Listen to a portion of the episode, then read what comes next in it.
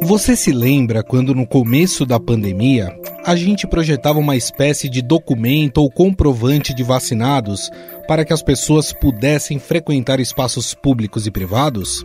Pois é, o chamado passaporte da vacinação passa a ser uma realidade após o anúncio da Prefeitura de São Paulo de que vai exigir esse certificado para entrada em congressos, feiras de negócios, jogos de futebol e outros tipos de eventos. A gente vai depender muito agora da conscientização das pessoas, mas para os grandes eventos será sim obrigatório a apresentação do comprovante de vacinação.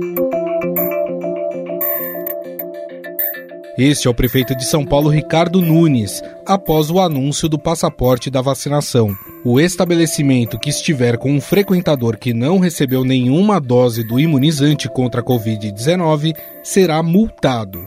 No entanto, o documento não será obrigatório para bares, restaurantes e comércio em geral. A comprovação poderá ser feita com a carteirinha de vacinação e por meio de um aplicativo que está em fase de testes e será lançado até sexta-feira, com leitura por QR Code. A identificação poderá ser feita por dispositivos eletrônicos como tablet, celular e assemelhados. Todos os eventos autorizados pela Vigilância Sanitária, um dispositivo onde ele vai poder colocar na sua plataforma a leitura de QR Code que vai ler se a pessoa teve a primeira ou a segunda dose, ou seja, se ela está vacinada.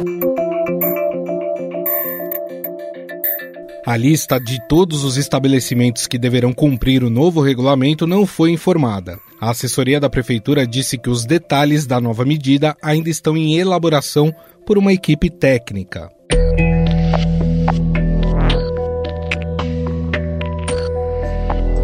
Na semana passada, a Prefeitura de Guarulhos, aqui na Grande São Paulo, anunciou uma medida semelhante. Na prática, a gente pede para que os restaurantes, bares, lanchonetes, cinema, teatro, academia, peça para que o seu cliente ele apresente lá o seu comprovante de vacinação junto com uma identificação, para que de fato a gente conscientize e faça com que todos aqui na cidade se vacinem. Você ouviu o prefeito de Guarulhos, Guti, do PSD. A partir de 1 de setembro, os estabelecimentos comerciais, de serviços culturais e afins da cidade, como bares, academias, museus e cinemas, deverão exigir a apresentação do comprovante de vacinação com a aplicação de ao menos uma dose.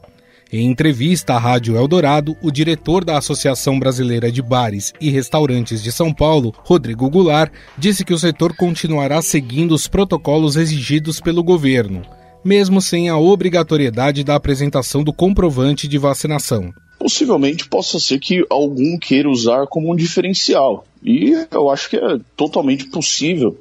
E até a família que se sinta mais segura em algum desses estabelecimentos mas eu acredito que não seja isso que vá é, trazer mais segurança ou não para um bar e restaurante, até porque nós estamos cumprindo é, exatamente todos esses protocolos por todo esse tempo, ficamos fechados por muito tempo, então houve aí um, um período que conseguimos treinar o, o, nosso efetivo, os nossos funcionários, também é, conscientizar os nossos fornecedores. Então, sim, bar e restaurante são locais seguros com ou sem o aplicativo da vacinação. A criação de um certificado nacional também está sendo debatido em Brasília. Um projeto de lei aprovado no Senado, que aguarda análise da Câmara dos Deputados, pretende criar um passaporte nacional de imunização e segurança sanitária. No início de julho, a Câmara dos Deputados rejeitou o pedido de regime de urgência para a tramitação do projeto. A votação terminou empatada, ambos com 232 votos, porém era preciso ao menos 257 para análise do projeto.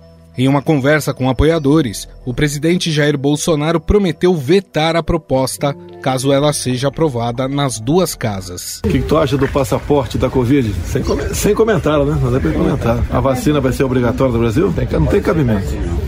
Cada país faça suas regras se para ir para tal país tem que ter tomado tal vacina, se não tomar, você não entra. Verdade. Agora, nós fazemos que obrigar todo mundo a tomar vacina. Eu não acredito que passe no parlamento. Se passar o veto, o parlamento tem o direito de analisar. Tem o direito não, vai analisar o veto. Se derrubar, daí é lei.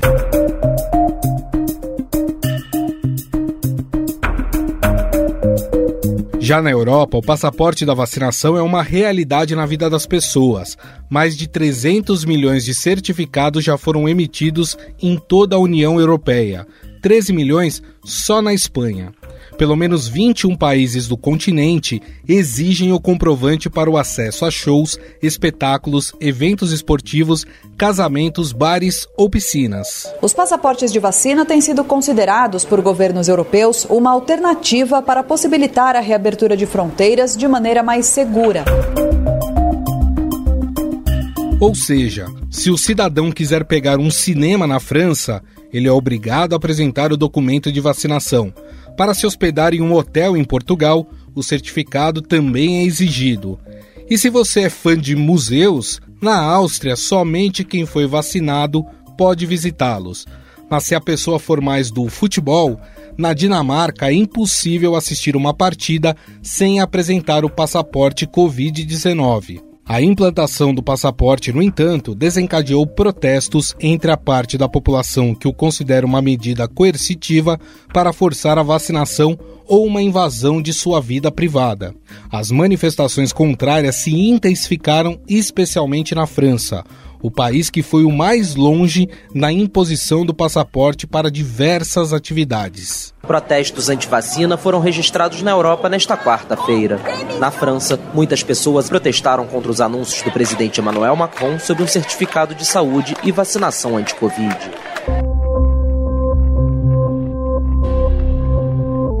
Embora a Organização Mundial da Saúde seja favorável e esteja trabalhando em um certificado digital de vacinação inteligente para manter um registro global, eles garantem que é diferente de um passaporte, pois não seria uma exigência para se deslocar entre países. Mas esse debate sobre a exigência de um passaporte da vacinação é antigo. Em 1897, quando a Índia era controlada pelo Reino Unido, houve um surto de peste bubônica. Uma das medidas tomadas na época foi solicitar aos viajantes que demonstrassem ter sido vacinados contra a doença. Mas o plano não foi bem recebido pela população, que o interpretou como uma forma do governo colonial controlar e limitar seus movimentos. Do ponto de vista legal, é possível exigir um documento que comprove que as pessoas se vacinaram para frequentar um espaço público e privado? Para analisar esse cenário, convidamos para o debate a advogada especialista em direito sanitário e doutora em saúde coletiva pela Universidade Estadual de Campinas, Lenir Santos. Tudo bem, doutora? Tudo bem, como é que vai? Prazer enorme estar aí conversando com vocês. O prazer é todo nosso. Bom, doutor, a gente sabe que não há como obrigar uma pessoa a tomar vacina, pegar ela pelo braço e levar no posto de vacinação. Mas a lei permite que se imponha restrições a quem se recusar a tomar o imunizante? No meu entendimento, sim. Porque nós temos uma lei, que é a Lei da Vigilância Epidemiológica, ela é de 1975, é, ela fala que o poder público pode definir, inclusive, quais são as vacinas obrigatórias. Né? E, logicamente, que você não tem como você levar uma pessoa e forçar a pessoa a tomar aquela vacina. Mas daí você pode ter outras medidas, tá certo?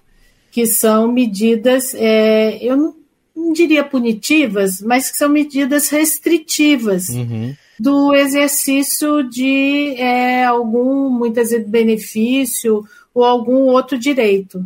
Perfeito. A gente tem visto casos também, doutora, de empresas que estão, inclusive, até demitindo funcionários que se recusam a, a tomar a vacinação. Esse já é, uma, é um outro caso que pode gerar uma discussão ou as empresas elas estão no seu direito também de garantir a segurança dos outros funcionários? Então, eu acho que é está na mesma linha, né? no mesmo princípio.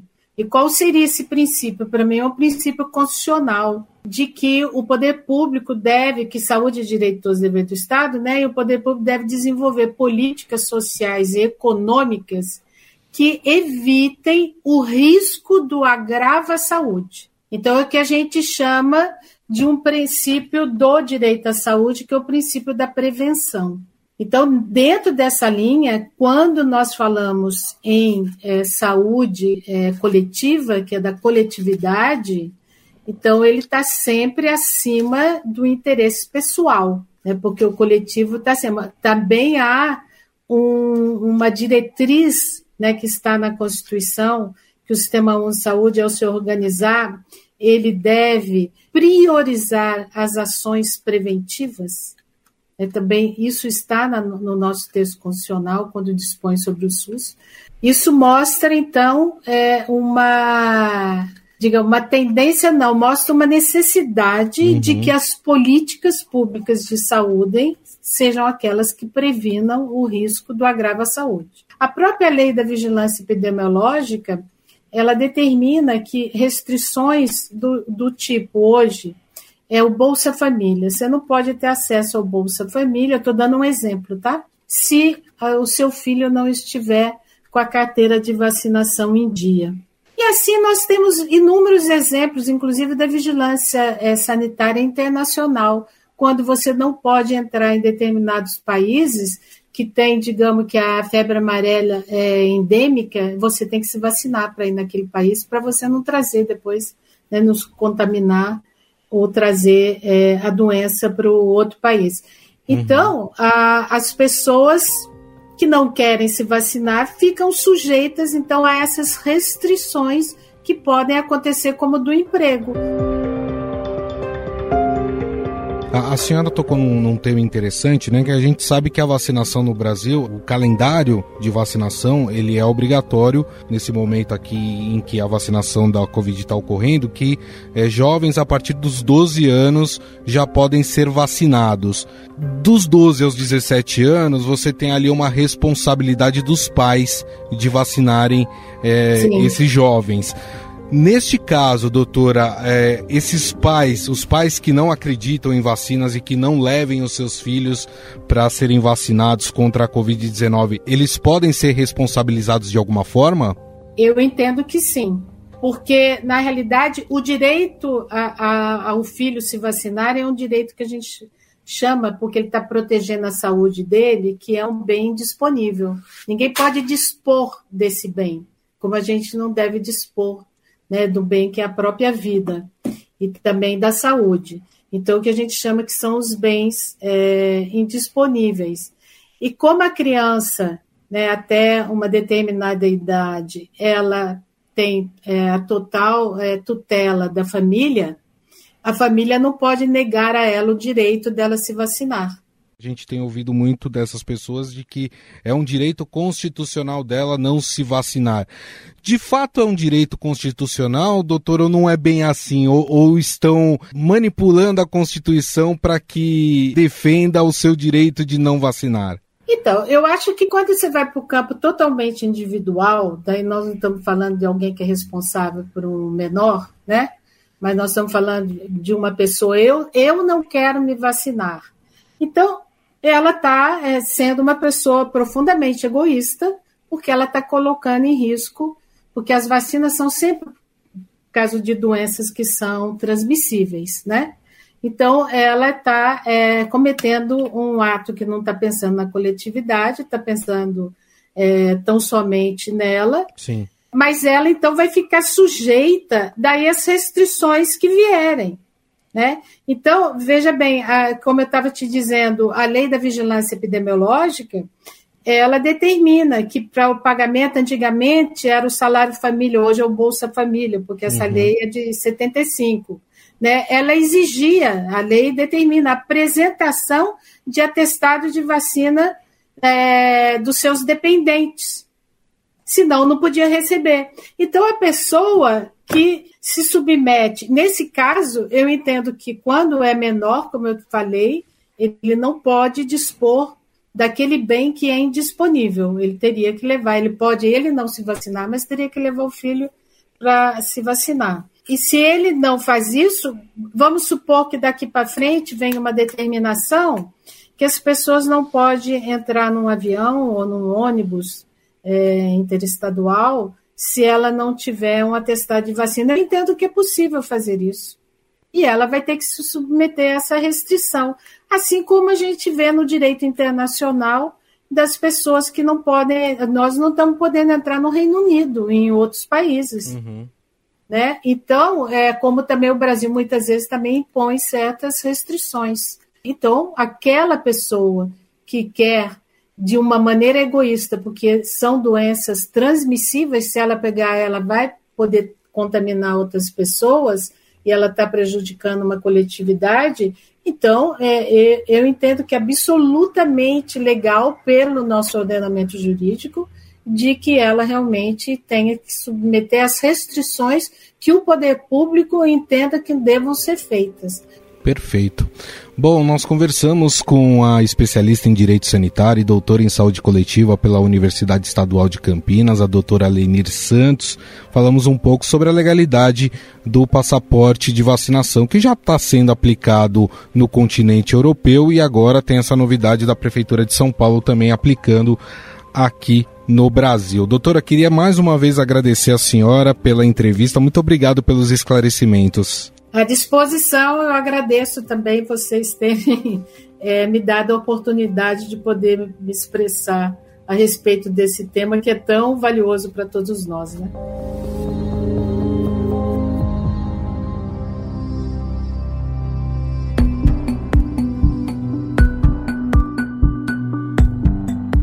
E do ponto de vista sanitário, a medida é vista como positiva pelos epidemiologistas ela pode incentivar a vacinação? Sobre esse assunto, converso agora com a epidemiologista e ex-coordenadora do Plano Nacional de Imunização, Carla Domingues. Tudo bem, doutora? Tudo bom, Gustavo? Um prazer estar falando com você. O prazer é todo nosso. Doutora, do ponto de vista epidemiológico, é, limitar a entrada de pessoas em locais de aglomeração e somente permitir a entrada de vacinados auxilia de fato no combate à pandemia? É uma medida considerada efetiva? Gustavo, nós temos que entender que diante de uma pandemia, a vacinação não é uma ação individual, e sim coletiva. Nós precisamos ter elevadas coberturas vacinais e de forma homogênea em todos os grupos que estão sendo vacinados e em todos os municípios. Portanto, não tem muito sentido né, você ter pessoas se negando a serem vacinadas porque você não vai atingir esse objetivo que é diminuir a transmissão da doença. Nesses locais fechados, aonde você tem a possibilidade de transmitir a doença de uma forma mais efetiva, aonde nós temos as pessoas que nós falamos, os grandes espalhadores, você deve recomendar que nesses locais só entrem pessoas com a devida vacinação. Quem não quer ser vacinado, não frequenta esses locais, né? É um direito individual da pessoa de não querer ser vacinado, mas ela não pode expor em risco é, um grande grupo de pessoas, inclusive que já foram vacinados, por uma decisão individual. Perfeito. A, a, gente, inclusive, tem né, um exemplo que vem da presidência da República de um presidente que fala que a vacina não pode ser obrigatório, que vacina quem quiser. Esse tipo de atitude partindo de estados e municípios, elas podem ajudar a acelerar a vacinação, mesmo daqueles indivíduos que, por influência ou de políticos ou de grupos, não vão tomar a vacina? Felizmente, nós estamos vendo que o brasileiro acredita em vacina e que ele quer ser vacinado. Todas as vezes que chega um novo lote e se abre um novo grupo, há enormes filas né, e a população buscando a vacinação. Tanto é que o Brasil hoje é um país que tem maior adesão da população idosa. Né? Nenhum país conseguiu chegar em 90% de cobertura para as duas doses. Então, isso demonstra que a população brasileira quer ser vacinada. Este pequeno grupo, que é resistente ainda, que não acredita em vacina, que está escutando pessoas que não acreditam em ciência e que acha que pode sobreviver coletivamente sem ter a população toda vacinada, ele deve ter sanções coletivas, né? Então, é, ele não quer individualmente ser vacinado, então ele tem que ser privado de frequentar certos locais, porque nós temos que pensar nesse momento no coletivo. Agora, a gente está falando, né, doutora, de um passaporte de vacinação para as pessoas poderem, por exemplo, frequentar eventos, irem a estádios de futebol. Mesmo assim, a gente sabe que existe uma eficácia da vacina, que ela é super eficaz para que você não fique com a forma mais grave da doença, ou seja, evita internações, é, evita a ida para UTI, mas ela pode sim, você pode se contaminar mesmo com a vacina. Mas como é sempre bom a gente lembrar, mesmo que a pessoa seja contaminada, ela vai adquirir ali a forma leve da doença.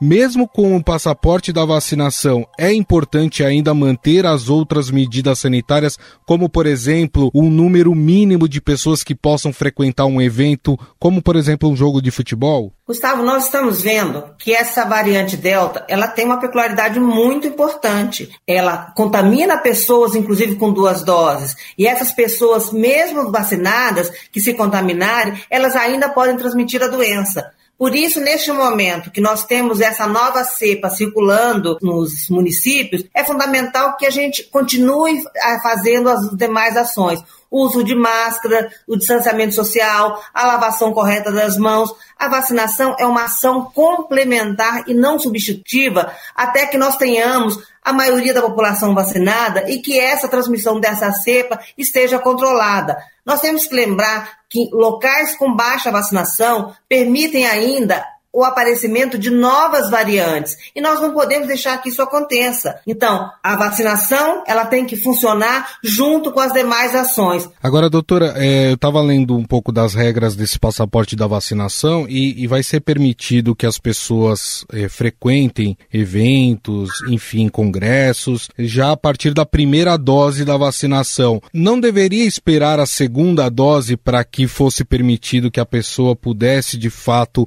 é, entrar nesse, nesses eventos, já que hoje nós sabemos que a segunda dose é que faz o ciclo completo da imunização? É, esse seria o mundo ideal, né? Nós garantimos que nesses locais fechados só tivesse a presença de pessoas com, com duas doses. No entanto, né, se nós tivermos um distanciamento social e uso de máscaras, possivelmente a, a, entrada de pessoas com uma única dose pode ser possível e viável. Agora a gente vai ter que ver como esses eventos serão organizados. Se a gente colocar 100% de lotação, até lotação acima, às vezes, do número de pessoas que cabem naquela localidade, realmente uma única dose não será suficiente para proteger a população, principalmente se ela não utilizar máscaras.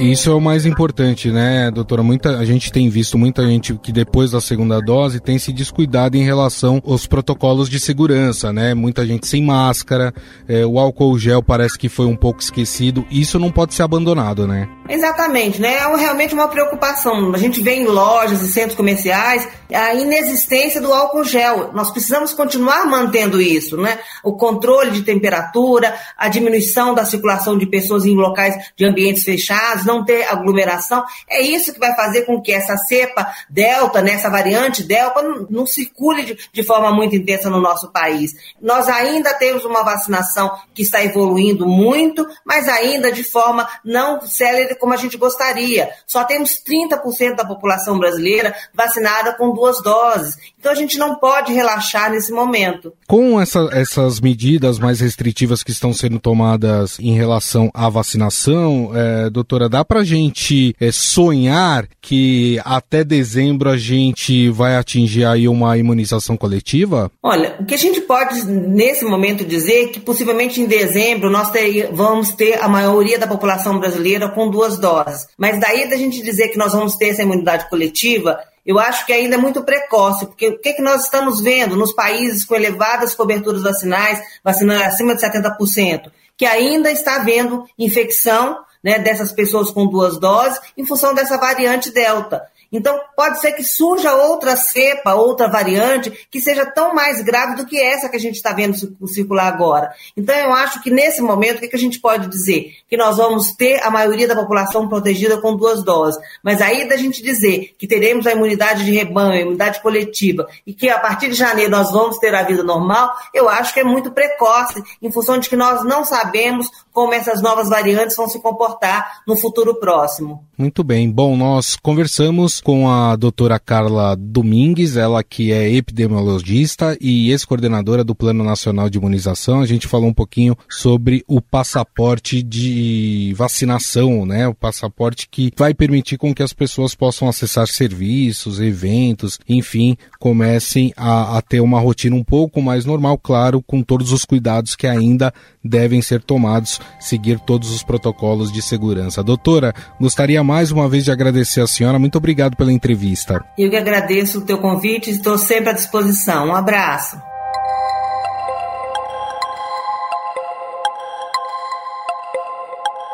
Estadão Notícias. O Estadão Notícias desta quarta-feira vai ficando por aqui. Contou com a apresentação minha, Gustavo Lopes. A produção é de Jefferson Perleberg, Júlia Corá e Ana Paula Niederauer. A montagem é de Moacir Biasi. O editor do núcleo de áudio do Estadão é Emanuel Bonfim e o diretor de jornalismo do Grupo Estado é João Fábio Caminoto. Mande seu comentário e sugestão para o nosso e-mail podcast@estadão.com. Um abraço e até mais.